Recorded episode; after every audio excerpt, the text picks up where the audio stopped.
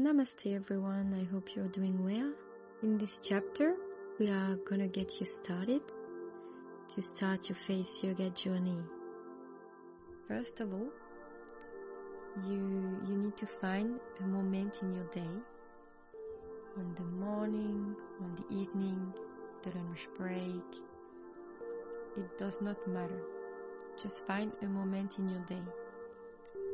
When once you found a moment, setting the space can help as well for your face yoga practice by playing some music, putting a Spotify playlist, or simply lighting a candles or two, incense.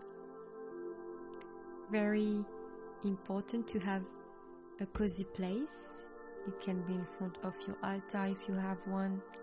If you're at work, you can take your earplugs and just play some music in your ear. Create the space and the environment you feel comfortable to connect with yourself. This is very important. So turn your phone off, all distractions off. This is just a moment for you. Once you're set the space and you feel comfy, you can clean your face or you can do it after setting the space. you can clean your face and then you can sit down. Um, you can clean your face and get your oil or your cream nearby. For the sitting position, you can all sit on a chair with the elbows on the desk, for example.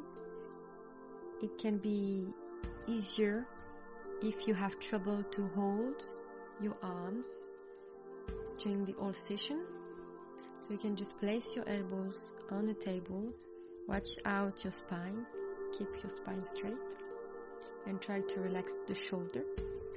If you sit on the ground, you can sit on the ground with your leg crossed if you don't feel comfortable, you can place a blanket under your bed or just find a position that is comfortable for you and a position that you can hold for five minutes or more. Once you are seated, just sit quietly and you can close your eyes and you can place your arms on your knee and relax the shoulder, release the tension, relax your face muscles.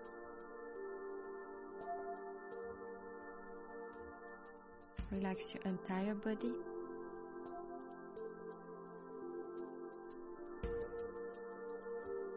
And feel the grounding you're on the chair, feel the weight of your feet on the ground. If you're seated, feel your sit bones. You can touch a little bit the ground as well to feel connected with Mother Earth. And you can gently start with little circles. You can make circles with your neck if it helps you relax.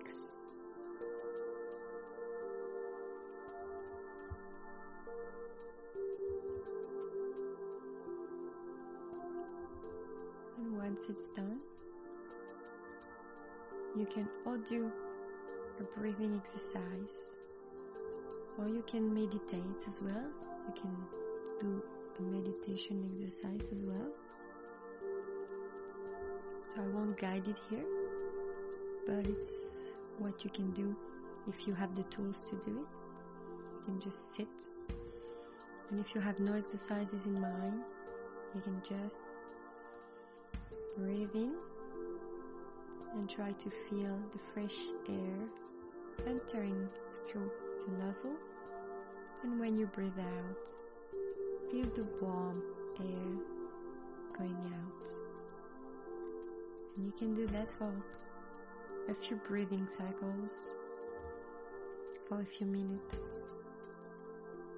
just to relax and to be present, to be with yourself.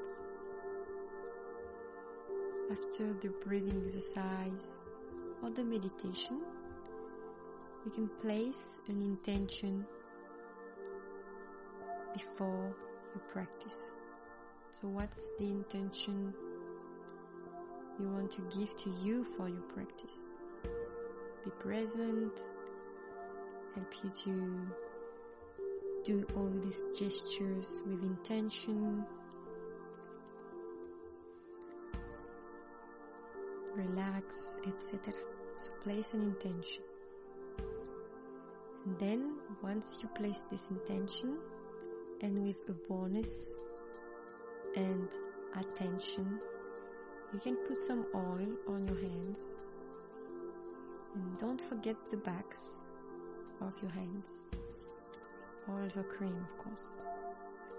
And then you can place this oil, just place it on your face without pulling the face. You just place the oil on your neck, on your cheeks, on your forehead, on your ears.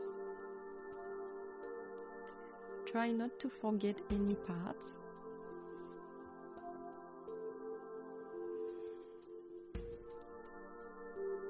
And now you're ready for your first face yoga practices. I'll see you soon.